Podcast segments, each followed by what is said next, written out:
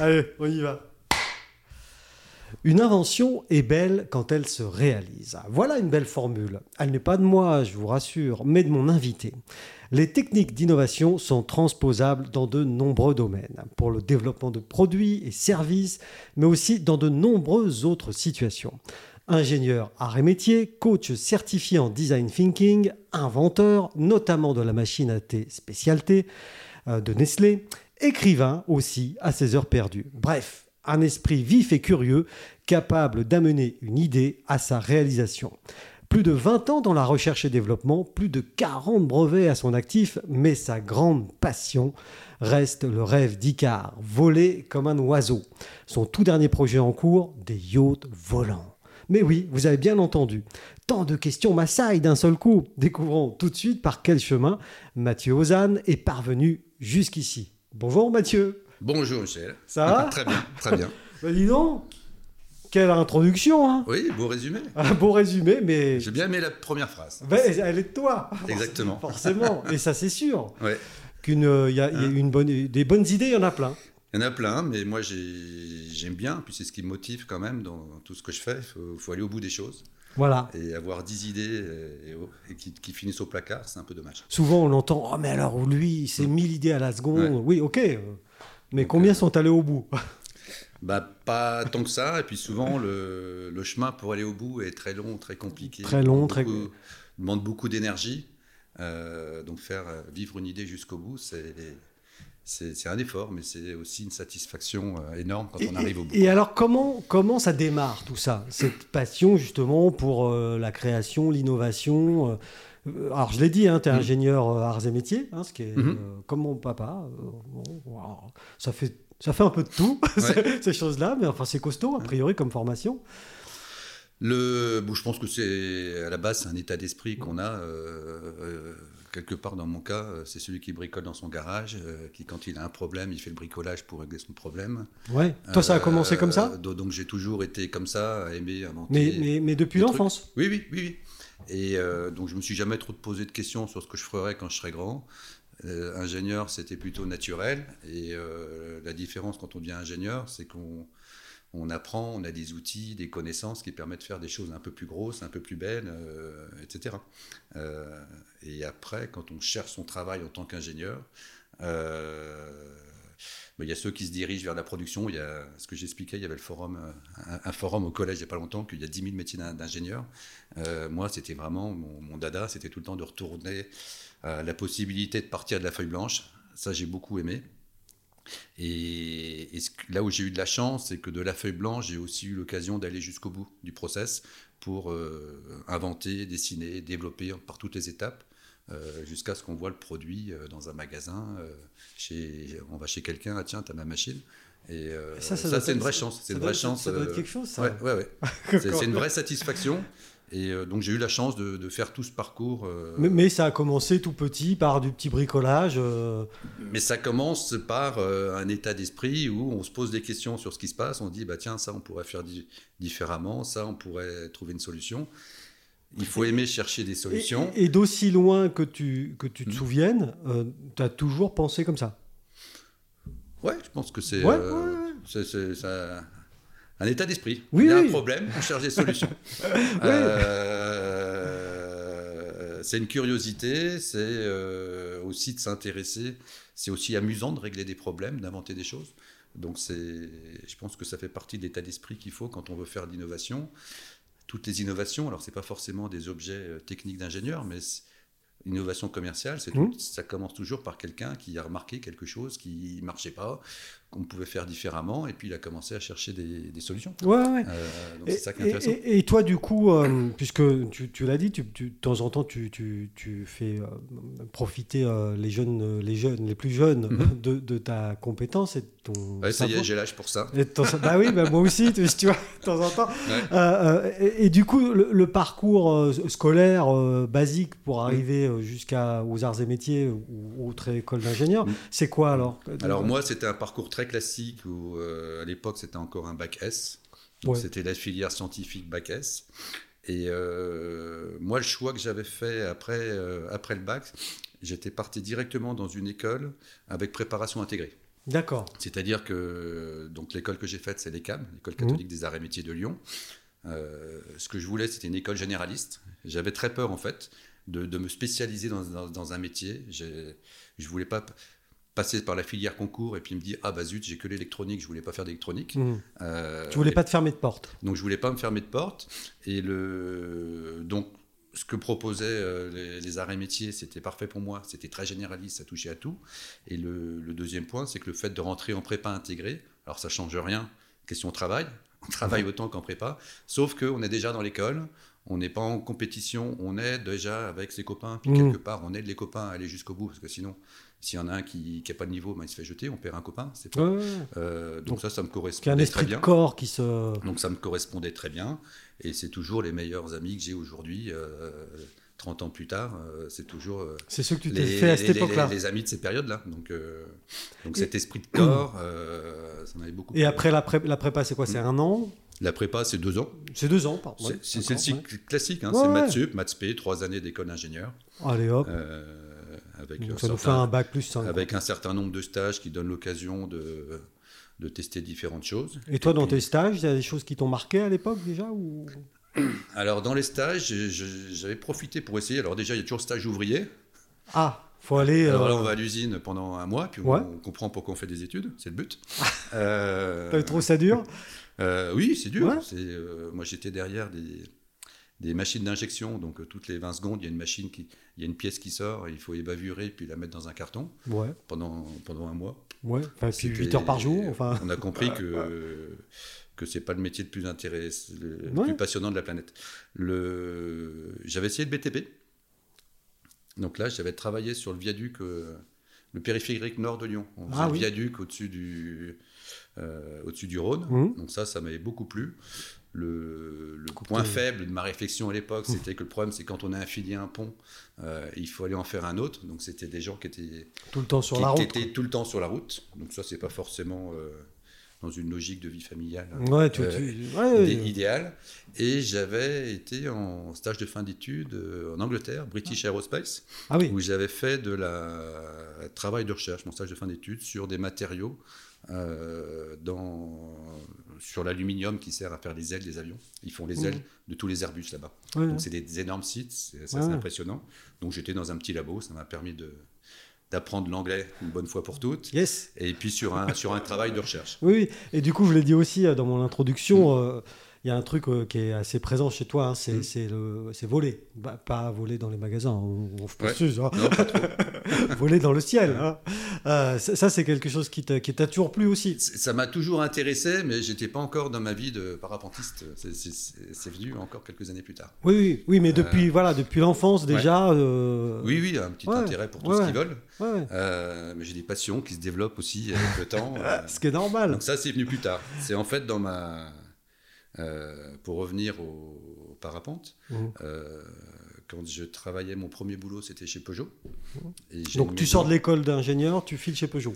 Je sors d'école d'ingénieur. j'ai à une- Montbéliard. J'ai eu une année euh, en sous-traitance de Peugeot, Ouais. Turbo Garrett. Oh. Fabriquer des turbos, j'imagine. fabri- donc, ils fabriquaient des turbos. Et puis après, j'ai eu la chance d'être embauché chez Peugeot, où j'ai fait une période la Garenne-Colombe en région parisienne, Ah oui. et puis une période à, à Belfort, euh, Montbéliard, etc. Et c'est là que le parapente euh, Et là, entre de- dans ta vie. en week-end dans les Vosges, parce que je suis vosgien à la base. Ah, Euh, Et sur la route, il y a la vallée de, de- la vallée de Tannes, où il y a un des plus gros sites de parapente euh, Et tu voyais des ça. Vosges. Donc, quand je rentrais pour le week-end dans les Mhm. Vosges, il y a- il y avait ces gars en l'air. Ouais. Ah, ça, ça faudrait que je fasse un jour. J'avais un copain qui faisait ça quand on était en terminale aussi. ça te titillait, Euh, ça. Donc ça me titillait. Et, et tu l'as fait? Et donc c'est parti comme ça, une semaine, euh, une semaine de vacances, on sait pas trop quoi faire. Bah tiens, je vais essayer le Ouais, parapente. ouais, Et euh, t'as accroché avec ça? Et j'ai accroché avec ça. Donc parapente ULM aussi, je crois que tu. Euh, tu- j'ai fait de l'ULM. Ouais. Parce qu'une fois qu'on a fait du parapente, j'arrivais à Montbéliard. Les montagnes étaient un peu loin. Ouais. Bon, euh, ce serait bien d'avoir un moteur pour aller voler. Bah Donc je m'étais mis au paramoteur à ce moment-là. paramoteur. donc. Euh, Après, je suis arrivé en Suisse et j'ai surtout fait du parapente. L'ULM est interdit en Suisse, ça règle le problème. Oui, Euh, et puis je m'étais remis à, euh, au, au pilotage du multi-axe. qu'est-ce que c'est Ça, ça, c'est plus récemment, c'est le petit avion. C'est l'ULM, c'est vraiment le petit Ah oui, avion oui, avec euh, Ouais. le palonnier, le manche. et, Comme un avion, mais sans et, la carrosserie, ouais. en gros. Ouais. Et donc j'avais envie de me mettre à ça parce que là, le... c'est un moyen de transport quelque part. Donc, je voulais m'y mettre. Donc j'ai j'ai passé le brevet du, du multi-axe. Bon, J'ai pas franchi le pas d'en acheter un. non. Euh, Il y a un temps pour tout, mais quelque part je suis prêt pour, euh, pour un jour. non, puis t'es occupé là, t'as, t'as du boulot là. C'était l'objectif. Et- c'est et- une expérience euh, différente de vol. Le parapente, c'est un jeu avec les courants d'air, etc. Où Oui, on on, apprend on joue vraiment avec les, le but. les thermiques On décolle, on ne sait pas comment ça marche. Il faut attraper les thermiques. Est-ce qu'on va tenir une heure, deux voit heures pas, qu'on ne voit pas d'ailleurs qu'on devine, on Ouais. apprend à les, Ouais, ouais. On, on apprend à lire les nuages, Mmh. les courants d'air, etc. Et puis quand on va à l'autre bout de la chaîne, euh, un avion, euh, on prend la carte et puis on décide où on va. Alors bien sûr, il y a de la météo, mais c'est, il faut juste s'assurer qu'on a une météo qui permet de voler. On est plus à essayer de lire la météo Ouais, ouais. pour faire un beau vol en fonction des conditions météo. Donc c'est deux choses très différentes, Mais a priori, on peut aller où on veut. mais a priori, on va où on veut. Donc du coup, euh, voilà, toi, toi maintenant tu as le chaînon manquant, enfin tu as, à peu près le tout. Voilà. Donc l'hélicoptère, mais bon, ça va non, venir. l'hélicoptère, c'est encore autre chose. Euh, Ça va venir. Là, j'ai fait un baptême de pilotage de montgolfière, c'était rigolo aussi. Ah, Ça, c'était très marrant. Euh, ah, ça c'est encore un autre type de vol, ça. Ça, c'est. J'avais beaucoup aimé. C'était une expérience assez incroyable. Euh, la montgolfière, déjà, c'était un petit baptême. On était deux dans le ballon, l'instructeur et, puis- Et toi et moi. Et puis, c'est encore une lecture la masse d'air différente. Parce Bah, que oui, oui. on se laisse flotter, mais on regarde des choses différentes. Euh, chaque type de vol, en fait, a, a une échelle d'analyse de la météo qui est différente. Donc, la montgolfière, c'est hyper contemplatif. On va assez bas, on regarde ce qui se passe en dessous. Il y a les gens qui font coucou. Euh, et puis, on remonte pour aller un peu sur la gauche, on redescend pour aller un peu sur la droite. Par contre, c'est pas discret. Hein. C'est pas discret, mais c'est- il y, a, il y a deux chalumeaux. Il y en a un qui fait peur, aux- qui permet de monter vite, et Ouais. puis il y a un autre qui fait un peu moins peur aux, aux animaux.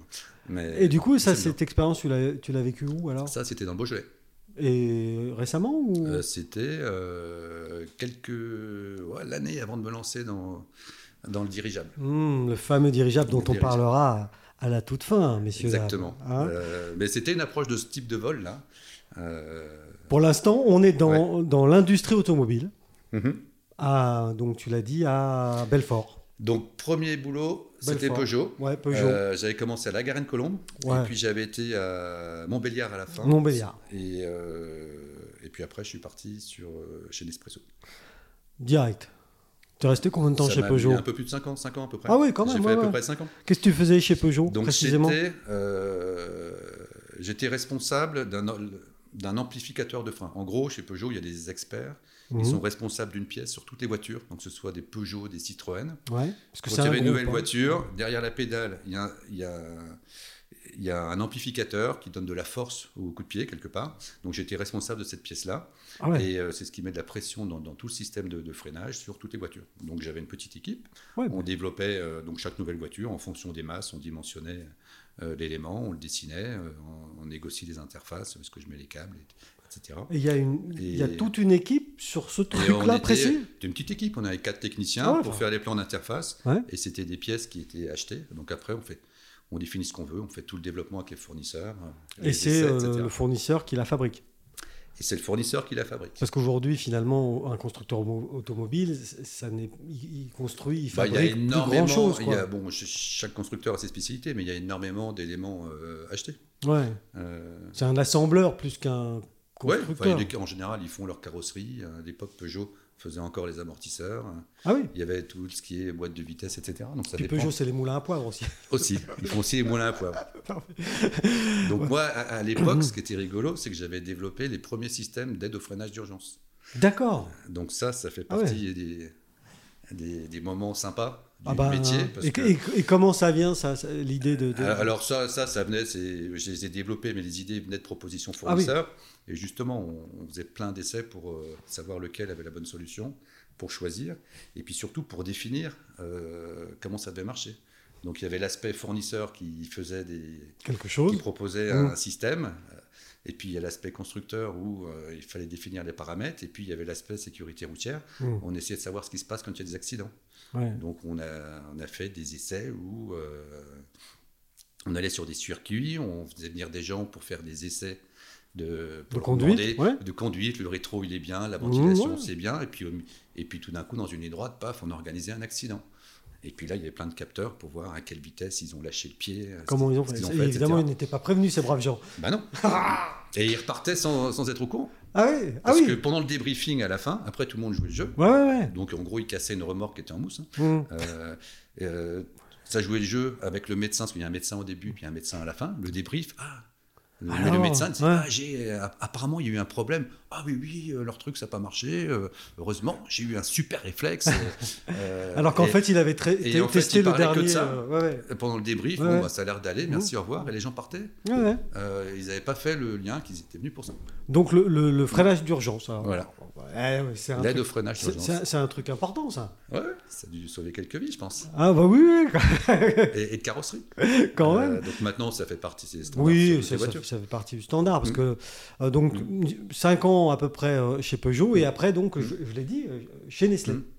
Ouais, alors après, chez Peugeot, au bout d'un moment, le... c'est un petit peu le, le problème de cette très grosse société, c'est qu'on il y a une- on est responsable d'une petite pièce. Mhm. Donc avant la- d'avoir la vue d'ensemble, euh, il faut, Il déjà passer- monter dans il le. faut laisser pas mal d'années euh, monter dans la hiérarchie, etc. Ouais. Euh, c'est très, très, très, très administratif et lourd. Quelque part, une voiture, un retard sur un programme coûte tellement cher Mhm. que si j'exagère, si j'exagère l'image, ça, ça vaut le coup de payer deux gars pour surveiller celui qui travaille. C'est un petit peu le sentiment qui, Ah, me- qui- qui me ressortait. carrément. Euh, do- do- donc cette lourdeur administrative. euh, et puis une etc. surveillance donc. euh, Ouais, et serré. puis, et puis j'avais pas forcément envie, envie d'habiter sur Paris, là où il y avait des autos de révolution post intéressants, donc j'avais commencé à, été- à être un petit peu ouvert à- mhm. au bout de cinq ans à toute bonne proposition.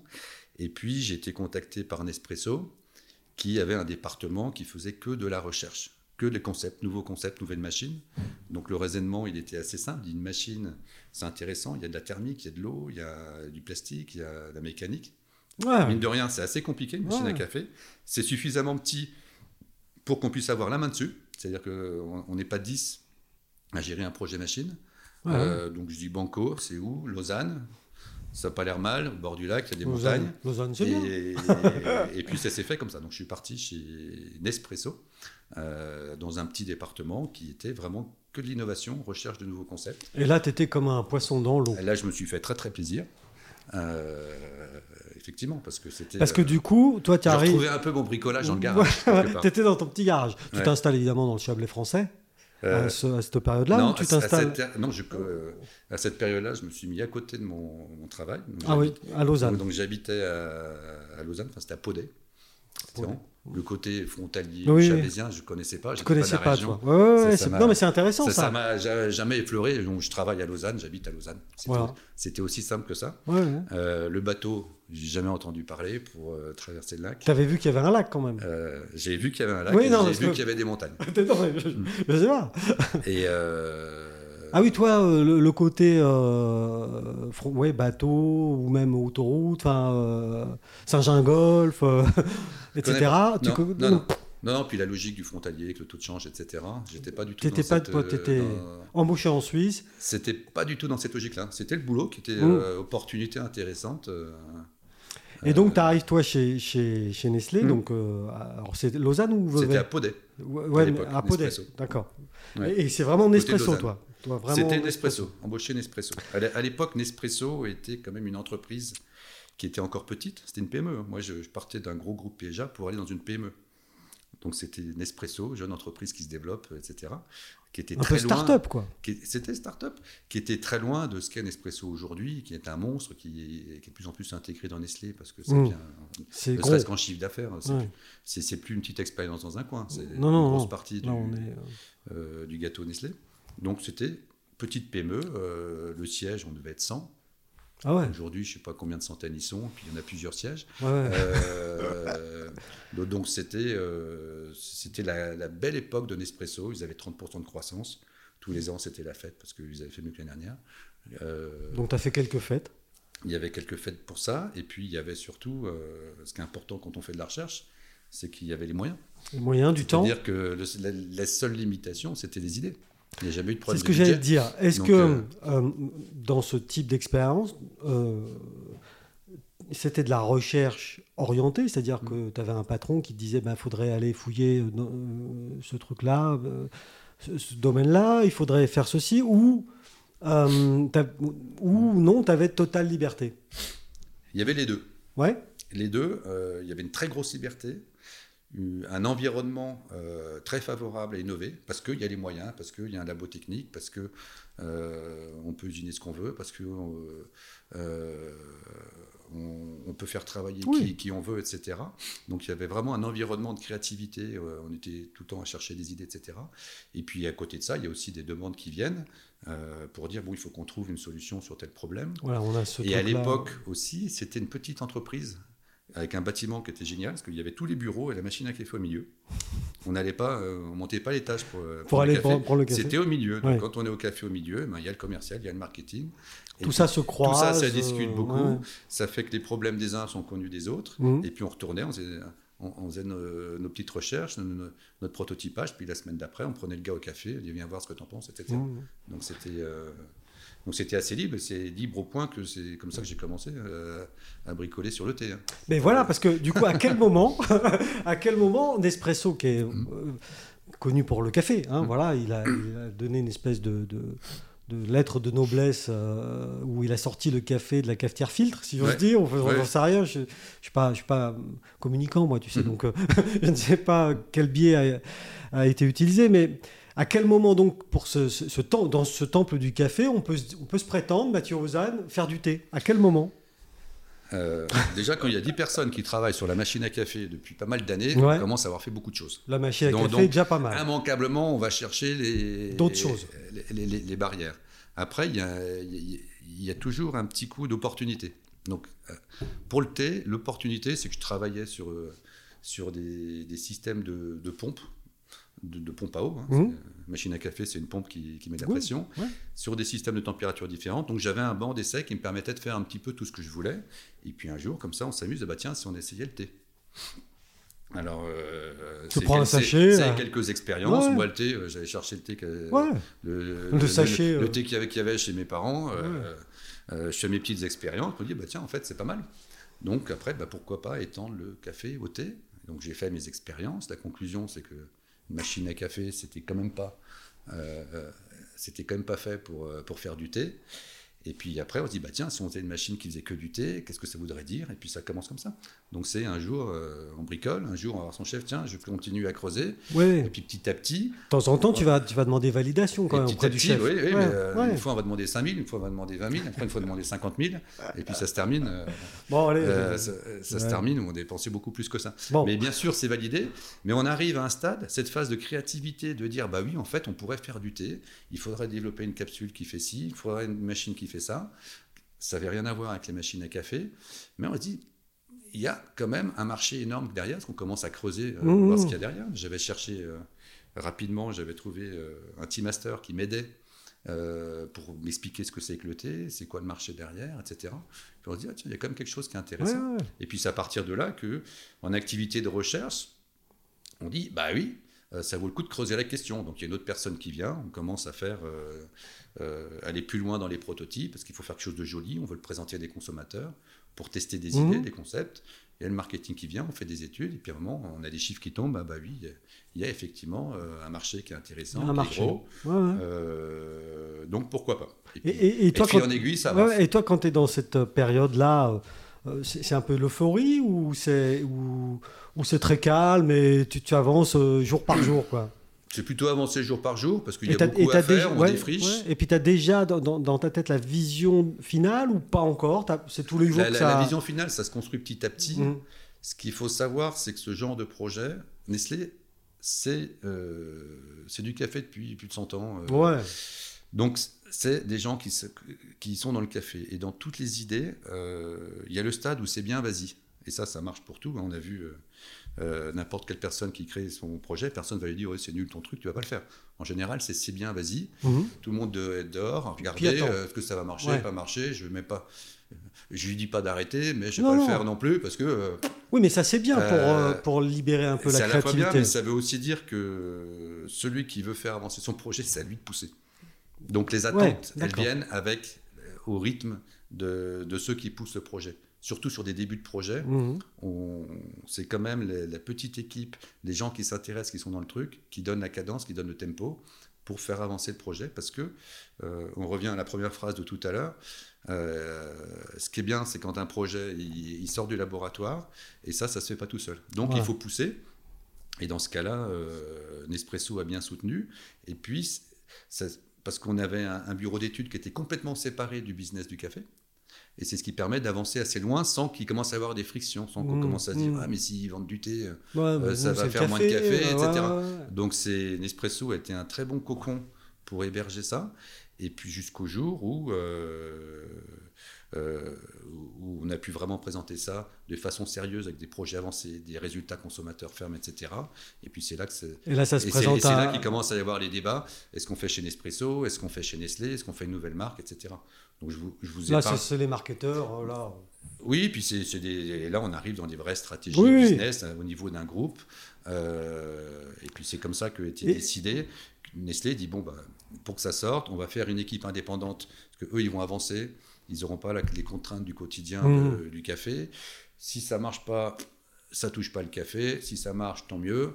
Euh, donc c'est là qu'il y a une équipe qui a été dédiée et puis ça a été création d'une nouvelle marque, une nouvelle entité. Mhm. Et c'est ça qui était passionnant, parce que moi j'avais toujours mon travail technique pour développer la machine, Mmh. développer les capsules, les thés. On est Ouais, sorti ouais. avec 25 thés. Ouais. Euh, j'étais au Japon euh, chercher des thés au début, on était au Sri Lanka, etc. Ah oui, c'est toi qui es suis fait allé. attaquer par les Tamouls au Sri Lanka. tu vois. Oh ouais, bah non Qu'est-ce qu'ils t'ont fait? Ils t'ont On fait... était en voyage au Sri Lanka pour aller rencontrer des, des blenders dans les plantations. Et au moment de partir, un mouvement de foule à l'aéroport. Euh, donc tu te retrouves euh, comme tout le monde. Tu, te, Ouais. re- tu te retrouves, euh, tu dis, mais accroupi, tu restes derrière le poteau plutôt que de courir. Et euh, qu'est-ce qui se passe? Tu sais pas sur place. Et en fait, ce qui se passait, c'est qu'il y avait une base militaire au bout de l'aéroport, c'était des rebelles. Ouais, ils t'a- ils t'a- ils t'attaquaient pas toi. non, oui, mais tu sais pas si c'est Ouais, un gars non, qui mais- tire. Tu sais si un gars qui tire sur la foule. Oui, mais c'était pas toi précisément, je dirais. Non, non, non, ils en non. voulaient pas à Mathieu, quoi. Non, non, donc, donc ceux qui étaient en, Ouais. en salle d'embarquement, ils ont vu les balles traçantes. euh, Ah oui, oui, quand même, ouais. euh, donc ils sont tous descendus, moment Mm. de panique, je sais pas ce qui se passe. Puis on a vu de la chance, on avait décollé quelques heures plus tard. Et puis on était le dernier avion, je crois, qui avait décollé, c'était refermé quelques jours. Ah oui, oui, donc c'est à Le l'aventure. développement mène à tout. Ah, bah oui, dis donc. Et, Et- et- et du coup, moi, j'ai une question quand même sur euh, euh, combien il t'a fallu de temps entre le moment où tu t'es dit, tu es avec ta pompe à eau, là, euh, tu te dis, tiens, je, je mettrais bien du thé euh, sur la tronche, enfin, ou Mm. vice-versa, on sait rien Ouais. comment ça marche. Euh, entre ce moment-là et le moment où tu as, trouvé une boîte avec la machine euh, dans le commerce, il s'est passé combien de temps? Un développement comme ça, euh, bon, la recherche, de façon générale, il n'y a, pas de durée. Non, non, mais là, Mais là, c'était à peu près 5 ans. Ah oui, quand même, ouais. Il y a une période de recherche euh, qui a des durées indéterminées. Finalement, trouver les grands principes, ça va assez vite. Euh, il y a toujours une période où euh, on arrive à définir exactement ce qu'on veut. Euh, donc là, c'est c'est de la pré-industrialisation. Et puis là, Nestlé, a- il y avait des équipes. C'était à Orbe, il y a un centre de recherche euh, sur le café, sur l'industrialisation, sur le packaging à Orbe, qui est rentré dans, Dans la boucle. qui est rentré dans la boucle. Et puis là, c'est une vraie machine de guerre. Une fois qu'ils s'y mettent, c'est quand même.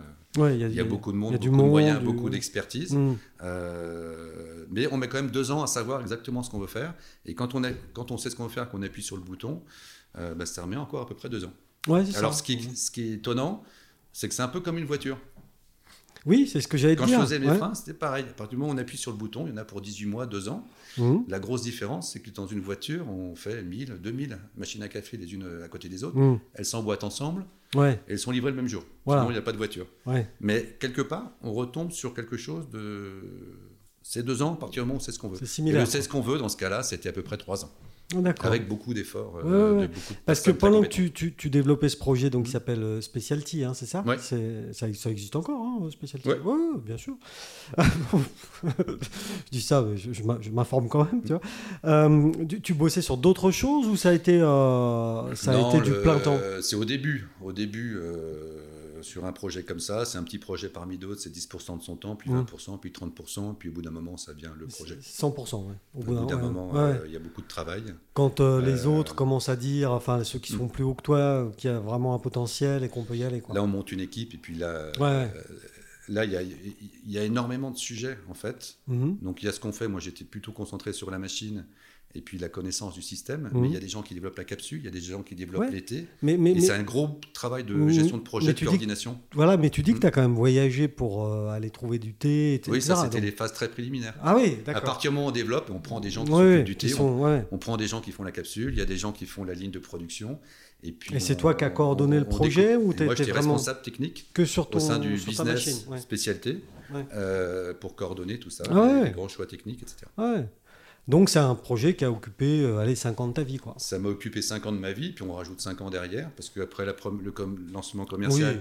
on fait la deuxième machine. On fait la V2, mais bien qui règle sûr. les problèmes de la Ouais, première. oui, euh, on il, faut, connaît. il faut gérer la vie série, etc. Euh, J'ai eu V3 à 4. Puis pour, euh, après Ouais. 4 ou 5, on commence vraiment Ouais. à se dire bon, on va aller faire autre chose. Ouais, ouais. Et, et là, t'es arrivé sur un produit qui était Il mûr. faudra avoir l'occasion de faire quelque chose de, de différent. Et, et du coup, qu'est-ce que tu fais alors? Indirigeable. Merci, au revoir. Voilà. Euh, comment ça naît cette- cette- Alors, il y, a plusieurs choses. Moi, enfin, je, suis comme, je suis comme le- toi quand tu étais enfant dans, dans le garage. là. hein. J'ai Ouais. plein de questions. Euh, déjà, on a parlé, je l'ai dit tout à l'heure au tout début, design thinking. Mm. Il y a beaucoup de gens qui nous écoutent, euh, ça on sait, puisqu'on on a les stats, mais il y en a sans doute beaucoup qui ne savent pas de quoi il s'agit. Alors quand on est un peu dans le monde de l'entreprise, on Ouais. voit à peu près de quoi il s'agit, parfois. Mais c'est quoi design thinking? Alors, le, de par mon parcours, j'ai eu la chance de faire beaucoup de choses qui vont de la, la recherche d'idées, les, On l'a vu. Le, le test des idées, Ouais. les tests consommateurs, l'industrialisation. Donc, en gros, toute la phase du process de, de la, page- Mm. je dirais de la feuille blanche jusqu'au Oui. produit fini, avec une grosse implication dans les activités commerciales, marketing auto.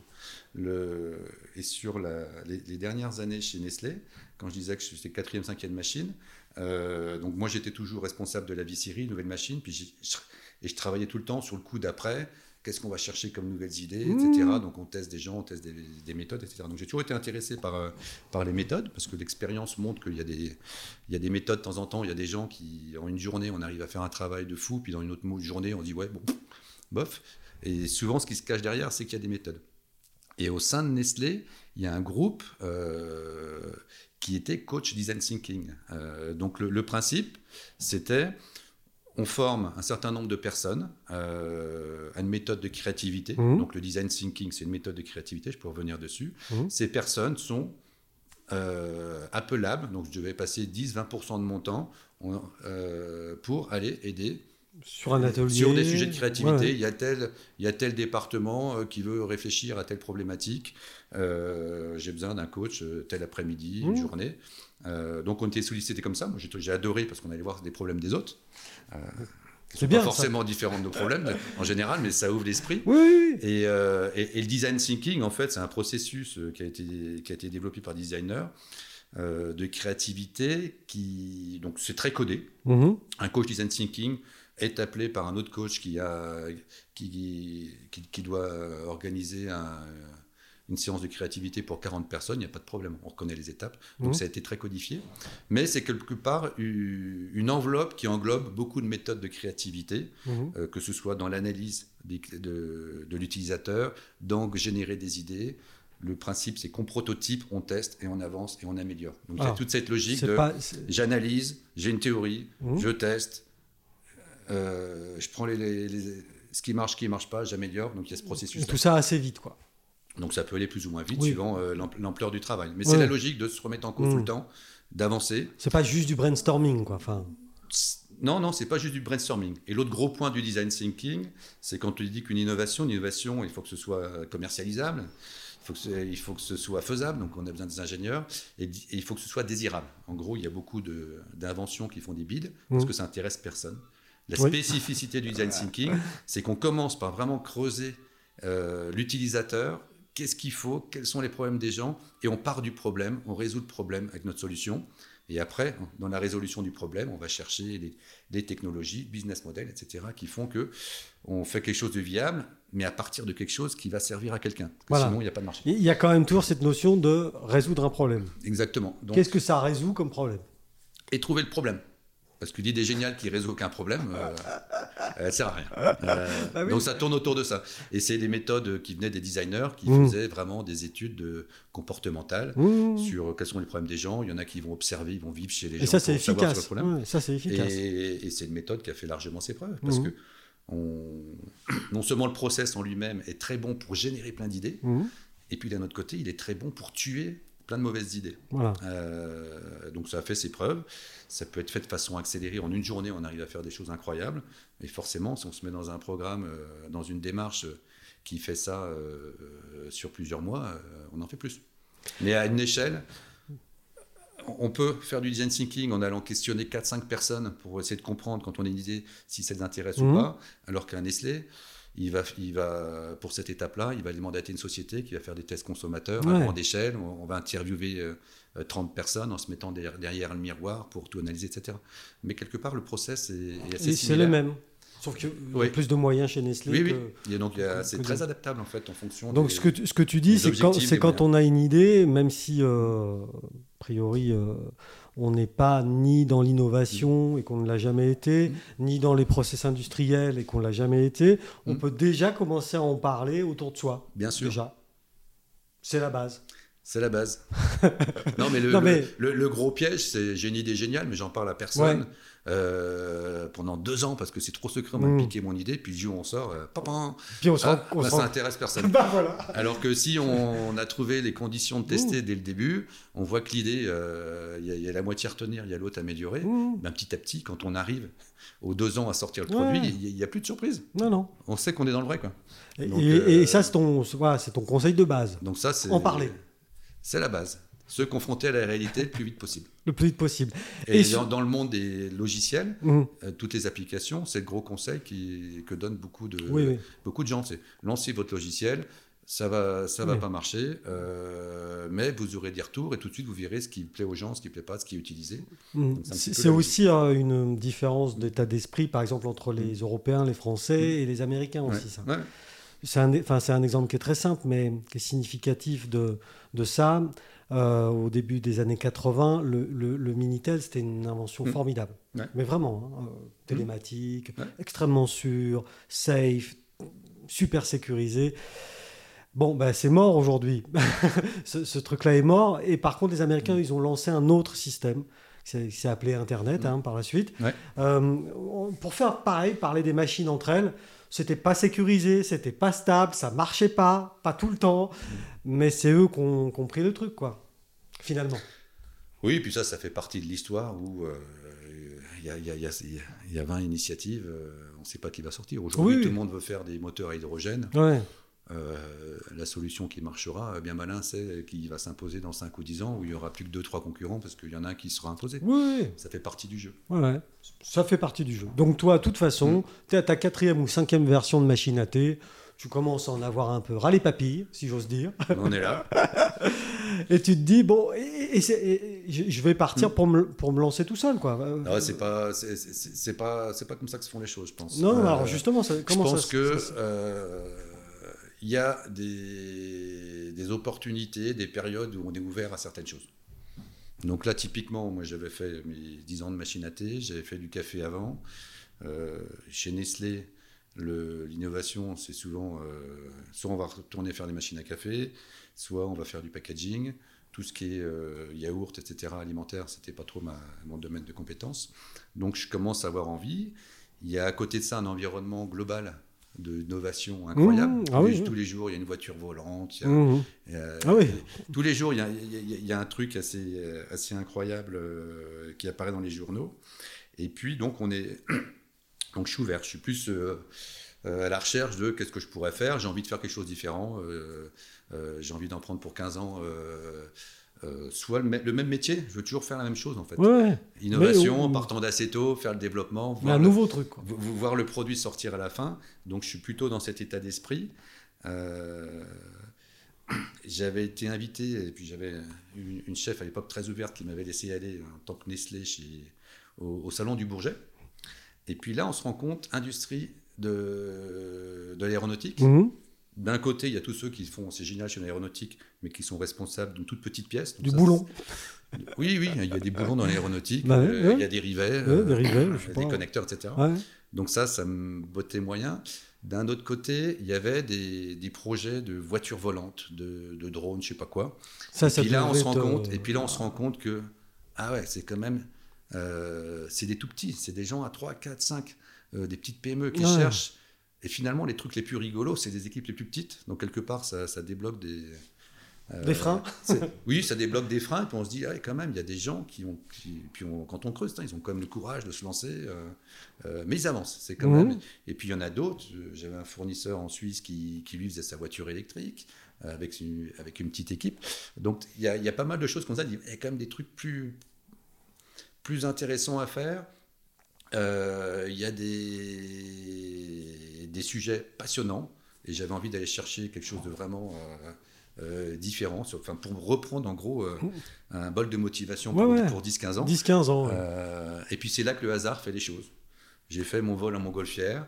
de discussion de café, c'est arrivé au mari d'une ancienne collègue qui travaillait sur un dirigeable. Il m'appelle et puis de fil en aiguille, on s'est bien entendu. Euh, euh, dit mais son concept il est quand même pas mal en creusant, mais ça tient bien la route. Parce que le, concept de, yacht volant, tu, l'as quand tu es dans la montgolfière Non, non, non, non. Tu l'as en, fait, en fait, c'est pas mon idée, c'est l'idée de mon associé. D'accord. C'est lui qui travaillait dessus depuis un, depuis un moment. Mais toi, tu, tu parles. Et quelque part, notre rencontre s'est fait un moment où justement, moi, mmh. j'étais complètement mmh. ouvert à.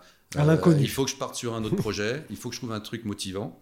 Donc il, m'a expliqué, il m'a appelé pour m'expliquer son projet. Euh, c'était pendant le Covid, euh, tout le monde à la maison, pas mal de projets stand-by, etc. Donc j'avais un peu de temps.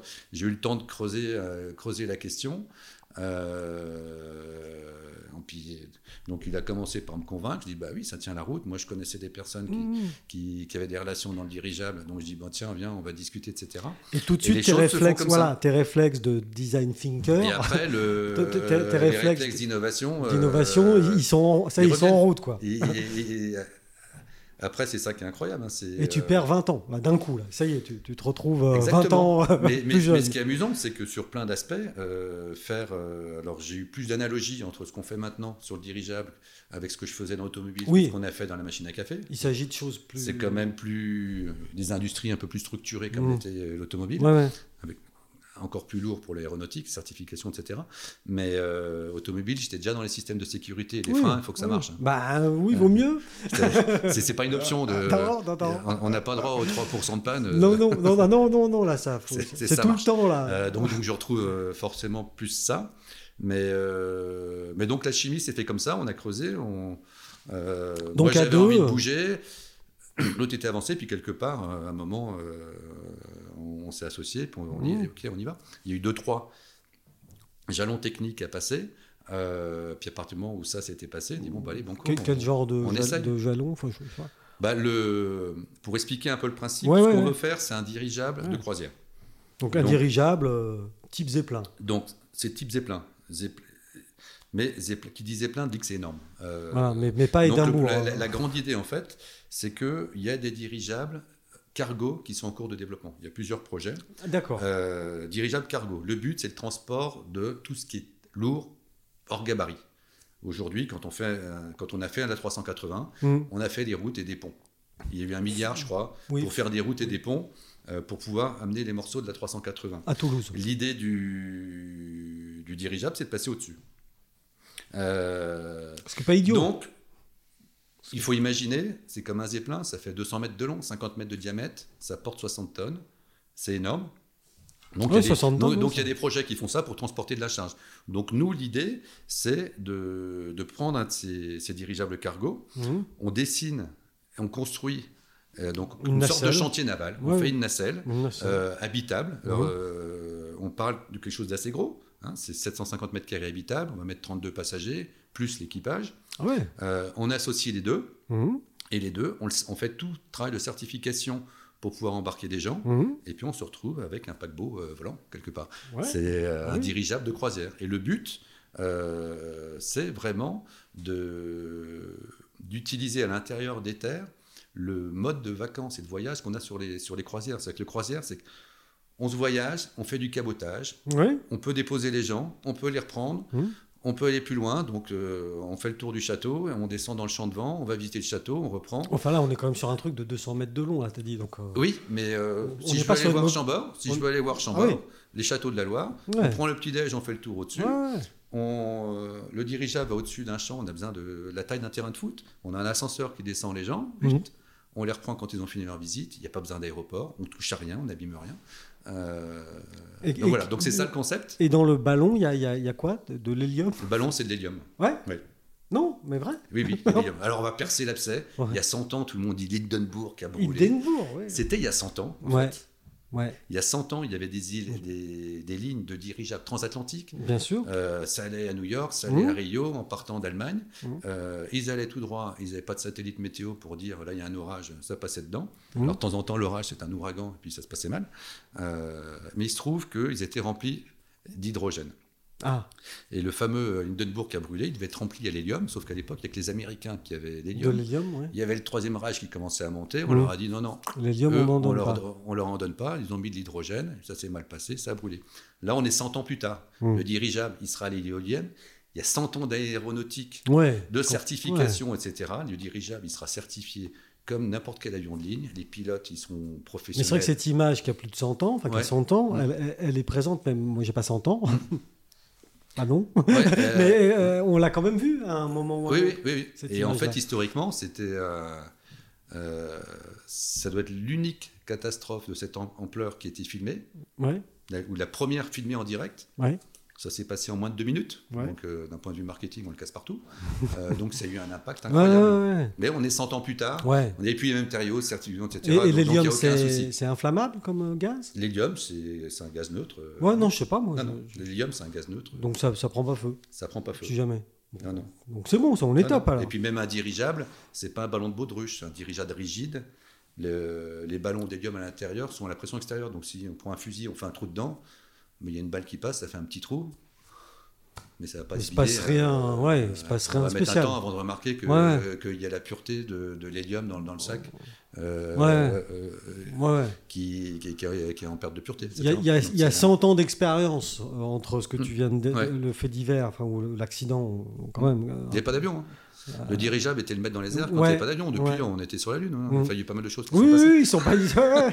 Puis on y est allé euh, Euh, vraiment euh, à l'arrache hein, sur la Lune. hein, Ouais, euh. donc, enfin, moi, j'y suis pas allé, mais toi non plus Non, non, plus, Non. non. pas encore. Et, et- et- Des fois, je suis dessus, mais bon. Ouais, oui, oui, ou, ou dedans. ouais. Et du coup, donc là, oui, il y a, y, a, il y, a, il y a 100 ans de technologie. Et, et, et chez ces gens qui ont des projets autour de gros dirigeables Mhm. de ce type-là, ça avance bien ou leur projet ou... C'est des projets énormes. Ces gens, euh, société, monter une société type Airbus, donc ça avance. Bah oui. euh, là, là où notre projet, euh, l'idée, d'utiliser un de ces dirigeables cargo est- était astucieuse au départ, c'est que c'est des gens qui sont sur leur projet depuis 10 ans. Ouais, donc, Donc, oui, en, en voilà. 10 ans, ils, ils ont fait, quelque part, ils ont essuyé tous les risques, les décalages de délai, d'investissement. Mhm. Maintenant, c'est des projets qui sont, qui sont complètement financés. Ils en sont au stade où ils vont monter l'usine et puis le dirigeable va, va se construire. Hmm. Donc ils en sont là. Donc c'est Ouais. vraiment, c'est plus qu'avancé. Ils sont euh, Donc, donc Euh, à, à horizon de, de combien de temps on verra un dans, deux, dans, cargo, deux, dans deux ans, il y a un dirigeable qui cargo va qui va passer là ouais, ouais. Ça va peut-être mettre un an, un an et demi en plus pour les Oui, certifications. oui, Mais euh, pardon. Non, non. Mais... Mais euh, oui, dans, dans deux, trois, deux, trois ans, on va commencer à voir. Hmm. Après, ils seront opérationnels. Le planning officiel sur leur site internet, c'est 2026. Et il y en a un qui vole plus petit sur un autre concept en Angleterre. Euh, ils ont déjà des prototypes qui volent. Et, et donc ça, on a bien compris que c'est le, projet d'un autre industriel. Ouais. C'est un méga projet Mhm. euh, type Airbus, tu l'as dit. euh, C'est pas, pas rien hein, dans Ouais. l'industrie euh, en Europe Airbus. Euh, et vous, alors, je dis vous parce que Hmm. tu as un associé. hein. Ouais. Euh, euh, votre projet, il en est où alors? On peut, Alors- on peut déjà la visiter, la cabine de 735 mètres carrés? Aujourd'hui, on est, en, fait, on, a, on, on arrive à la fin d'une phase de concept engineering, on appelle ça. On a développé des- le concept opérationnel, il est, il est validé. Donc on sait comment on fonctionne, on s'est adapté aux dirigeables qu'on va utiliser. Donc, tout- On sait comment on se tous, les plug, modes, tous les euh, modes d'usage, tout ça, d'un point de vue opérationnel, on sait comment ça va se passer.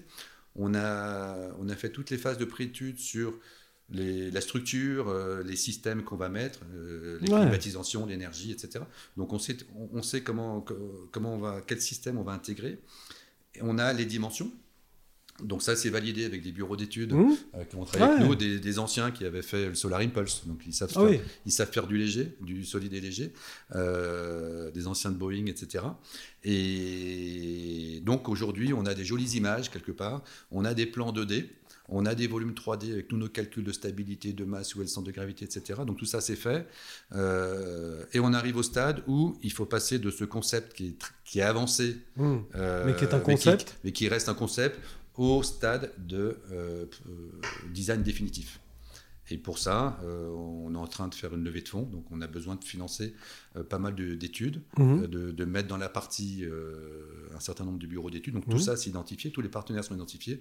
On est juste en train de chercher les, les fonds qui vont Mhm. nous permettre de structurer, d'une part, notre société, mettre en place un système qualité. En aéronautique, on, on- a besoin de structure qualité, sinon on n'accepte pas la conception. Donc il y a- il y, a un certain nombre de choses à mettre en place de notre côté, tout en faisant ce design définitif, idéalement euh, avec aussi le client, le, le- le premier client, pour qu'on ait vraiment un design qui est approuvé par le client, Hmm. par, les- par tout ce qui est certification, tout ce qui est qualité. Tu, tu parles de clients, c'est pas toi qui mettras en œuvre les, les, les dirigeables euh, complets, qu'il aura, les, qu'il aura les billets? Mm. Non, les- les- l'idée, en fait, on... il y a- un certain nombre de sociétés qui veulent tout faire. hein. Ils Mm. le font, l'opérer, etc. Ouais. Euh, tu as le risque de vouloir tout faire, c'est de pas arriver à faire une chose bien. Donc nous, l'idée, c'est vraiment de développer, fabriquer, certifier, et on vend euh, l'ensemble Au Club Med, euh, Ah, des compagnies de croisière, MSN, des, euh, des clubs med, euh, des clubs med, Costa. ce, ce- ce genre de personnes font partie des cibles. Donc en gros, nous, notre cible, c'est des, Ouais, les tours opérateurs. C'est des croisiéristes, des grandes chaînes ouais, d'hôtels, et puis il y a tout le monde du, sup- du- du yacht et du super Mmh, yacht où mmh. ils louent les, les yachts à la semaine. Donc, euh, donc on vend ça, et eux, ont, finalement, ils ont les clients, ils ont l'habitude d'organiser des voyages. Oui, Ils ont juste une nouvelle opportunité incroyable d'ouvrir toutes les destinations qu'il y a à l'intérieur des terres. Mmh. il y a des trucs à voir. Ouais. Et, et puis, que- on fournit aussi avec le dirigeable tout ce qui est euh, maintenance, pilote, etc. La société dirigeable Ouais. fournit les opérations. parce que c'est- c'est c'est propulsé par comment un truc comme ça? Tu Alors, souffles euh, sur une voile? Tu rames Alors, dans déjà, le- ces dirigeables rigides, il faut savoir que c'est comme un poisson dans l'eau. C'est ça qui est incroyable dans cet engin. C'est que il flotte en l'air, il bouge pas. Euh, Oh, la- le, le seul, quelle que soit la masse, en gros, dans, dans une limite, hein, nous c'est Mmh. 60 tonnes, Mhm. c'est juste une question d'équilibre entre un ballast et puis la masse portée. Après, ça flotte. Donc il faut le faire avancer dans l'air. Là, c'est un, un système qui a un certain nombre d'hélices, beaucoup d'hélices, et c'est des petits moteurs électriques. Il faut générer l'électricité. Ah voilà. Euh, donc à l'horizon 2030, ce sera génératrice hydrogène, électricité, Mhm. qui a encore l'avantage d'être euh, Ouais. ultra silencieux. Ouais, ouais, ouais. Et puis les- le dirigeable, lui, dans version industrielle, pour transporter de la charge. Les premières versions, mais c'est vraiment une phase temporaire, il y aura des turbines, des, turbi- des, des turbines classiques euh, sur du fuel combustible. D'accord. euh, qui vont faire l'électricité et dès que l'hydrogène est prêt, on l'enlève, on met, est-ce que c'est prédisposé pour passer à l'hydrogène Parce que globalement, on, on est en train de préparer une concurrence importante à l'avion finalement. Non, euh, Enfin, pas, pas. forcément l'avion, ça va faire de la grosse concurrence à l'hélicoptère, Ah, trans- oui. transport routier. Clairement, ouais. ouais. Et puis, on peut, et puis ça, ça ouvre des portes dingues. Parce que typiquement, quelqu'un qui fait un. un- on prend les lignes haute tension. Je prends Mhm. un truc au hasard. Euh, Au lignes haute hasard. tension, c'est- les, les lignes haute tension, les, les, poteaux avec tout, tout le mécano, etc. Mhm. Aujourd'hui, il est fait sur place parce Ouais. que les morceaux arrivent un par un. Mhm. On peut faire une usine où ils font les mécanos, le dirigeable il vient dessus, il vient les poser les uns Mhm. après les autres. Donc le, le champ d'application est gigantesque. En fait. Ouais. Parce que un- Et un- un des gros marchés, c'est les éoliennes, qui sont toujours plus grosses. ouais, Les pales, elles passent plus sur les routes. bah non. Donc, Euh, donc là, c'est fait en usine, on pose. euh, et on la met devant chez toi. Sur le toi. chantier. Puis voilà. Devant chez toi. Ouais. Si, si, devant chez toi, est décidé. et, Et- et- et- et un dirigeable comme ça, ça peut monter jusqu'à où? Alors le. Tu parlais de la Lune, peut-être pas si loin quand même. Non, non, non, non, non, c'est limité à 3000 mètres. Ok. Euh, Parce que les, un avion de ligne, bon. c'est 8, 8000, entre 8, 9, 8000. 10 en ouais, fonction, en des- des, des licences, etc. Le, le problème, c'est qu'au-delà de 3000 mètres, avion, dirigeable, euh, N'importe montgolfière, qui. ce qu'on veut, il commence à manquer d'oxygène. Mhm. Donc c'est masque à oxygène, Mm. donc c'est pressurisation, etc. Mhm. Donc on arrive dans, une, dans, dans des contraintes autres. Euh, donc là, 3000 mètres, ça permet d'avoir euh, finalement. Un beau panorama. Bah, hein. c'est le niveau où on peut ouvrir la fenêtre et regarder ce qui se passe au balcon. Puis peut-être voir des oiseaux passer. Et après, l'intérêt, l'intérêt quand on vole, alors là c'est vraiment mon expérience de, de parapentiste, c'est de voler bas. Ce, qui est, ce qui est amusant, c'est quand on passe au-dessus d'un village, de voir euh, Et d'entendre le euh, bruit dans l'école. ça joue, Ouais, ouais, ouais. euh, les cloches des vaches, etc. Bon. Et, on est vraiment, euh, si on vole à 150 mètres, 200 mètres, on est au balcon et on, obs- on observe euh, euh, la vie au sol. Et, Et- ça, c'est plus sympa que d'être Oui. 1000 mètres en l'air et puis tout. Parce qu'on on l'a bien compris, on est dans une espèce de d'idée. alors évidemment, c'est pas les mêmes moyens, mais une espèce de d'i- d'idée également qui tourne un peu sur, sur la van life aussi. là. Ces Ouais. gens qui se posent un peu partout, qui, qui, qui, qui profitent euh, de la nature. euh, On est un peu et, et puis sur un mode euh, sur un mode de transport Mm. lent. Enfin lent, je, je m'entends. Déjà, c'est lent, c'est Ouais. c'est lent. C'est Euh, combien de kilomètres heure euh, par exemple Enfin? Nous, on annonce 80 km/h.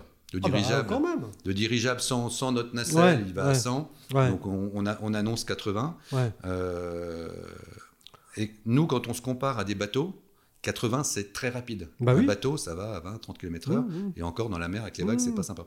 Donc alors 80 km/h, on peut être euh, euh, sur le Léman ce soir. On fait le dîner, coucher de soleil euh, devant, euh, devant la Riviera. Et puis le lendemain matin, on est sur la Méditerranée. Aucun souci. Avec un bateau qui va 20 km/h, c'est un autre problème. Donc ça va très vite. Et l'autre côté, c'est qu'on peut aller très doucement. Euh. S'il y a un événement, tu- ouais. départ du bol d'or, toujours Mmh. sur le lac, Mmh. on peut se mettre là où il faut, et puis on regarde au balcon, il n'y a pas besoin de bouger. Euh, donc il y a vraiment cette- cet éventail de, de possibilités entre... Ça reste assez rapide pour faire des grosses Ouais. transits euh, Mmh. sur une nuit, dans un voyage d'une semaine, et ça reste assez lent pour pouvoir vraiment profiter, se mettre juste là où il faut dans le paysage, la vue.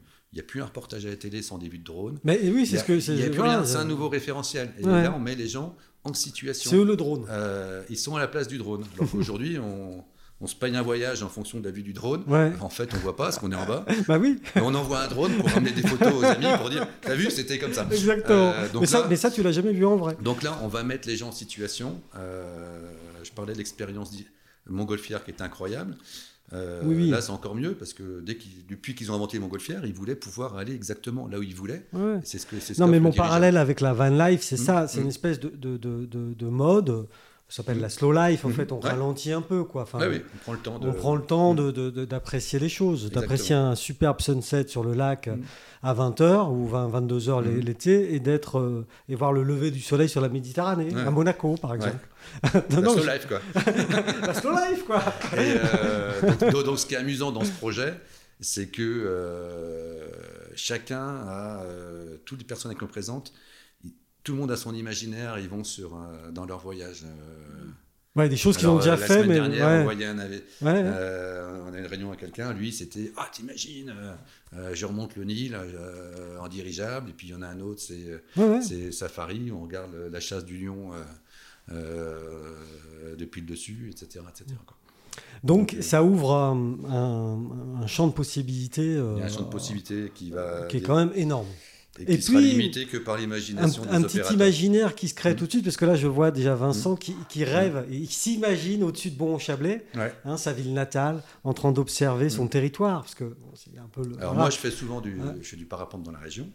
Donc, je fais du biplace aussi, j'emmène des gens. Ah, bah Donc- tiens, tu, tu donc vois, c'est pourras. un, bon moyen de présenter le projet parce que si on fait un vol, on va au-dessus de Tolon, c'est un des plus beaux vols Oui, dans la bah, région, oui, oui.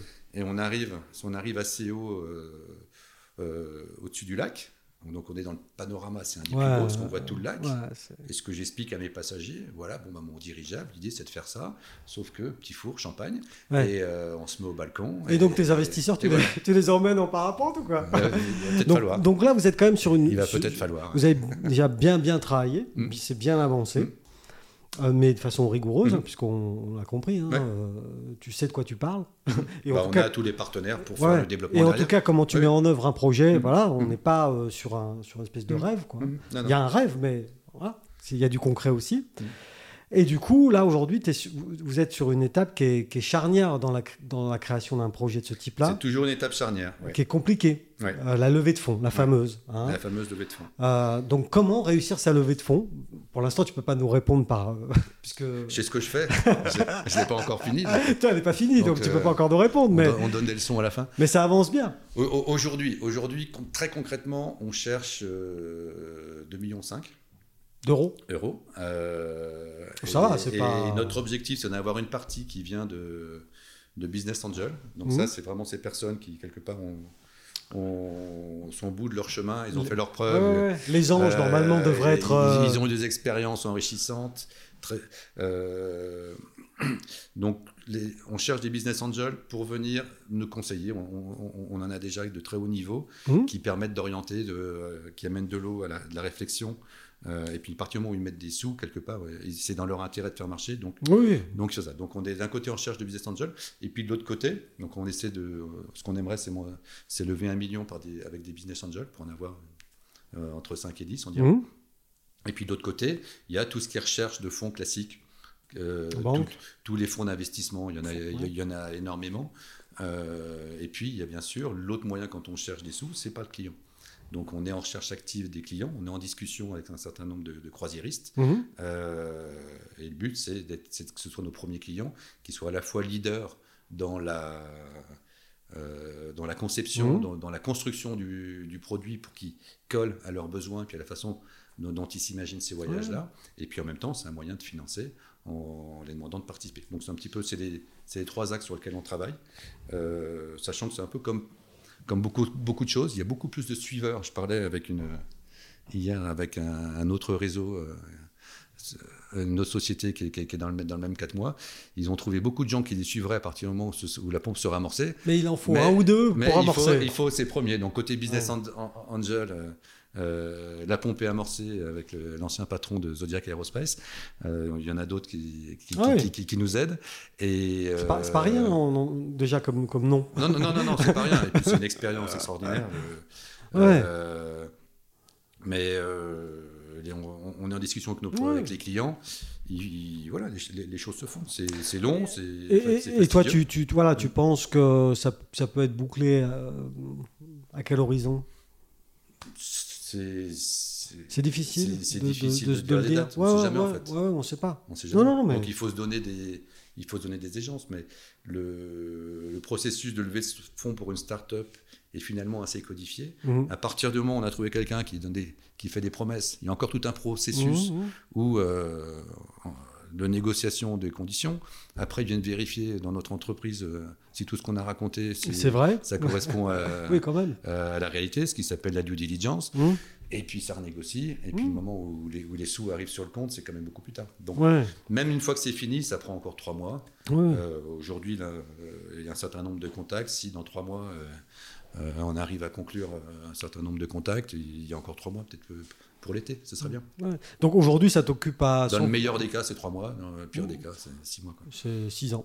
Oh, pardon. Ou Et puis, il y a jamais aussi. aussi. Et il y a que- aussi, c'est une réalité où a- euh, c'est un stade où beaucoup de startups s'arrêtent Oui, parce oui. qu'ils n'y arrivent pas. Voilà. Il y a aussi Donc, ça fait cette partie de la réalité. euh, Mais Ouais. c'est aussi, euh, ça fait partie du contrat. Enfin, Ça fait partie du jeu. hein, hein. mais en tout cas, ton, associ- ton associé et toi, vous mettez toute euh, votre énergie là-dessus.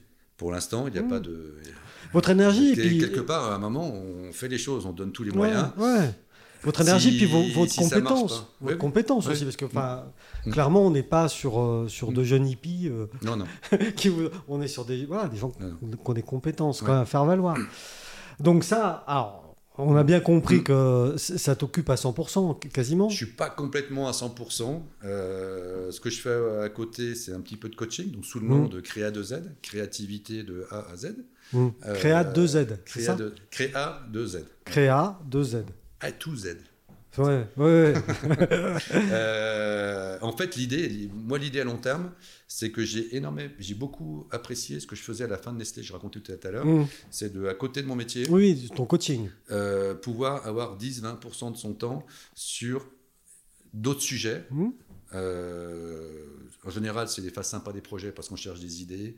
C'est euh, toujours très enrichissant parce qu'il y a des personnes qui ont d'autres produits, d'autres Mmh. problématiques, etc. Donc, donc je dirais l'enrichis- l'enrichissement marche dans les deux sens et ça fait sortir la tête de l'eau.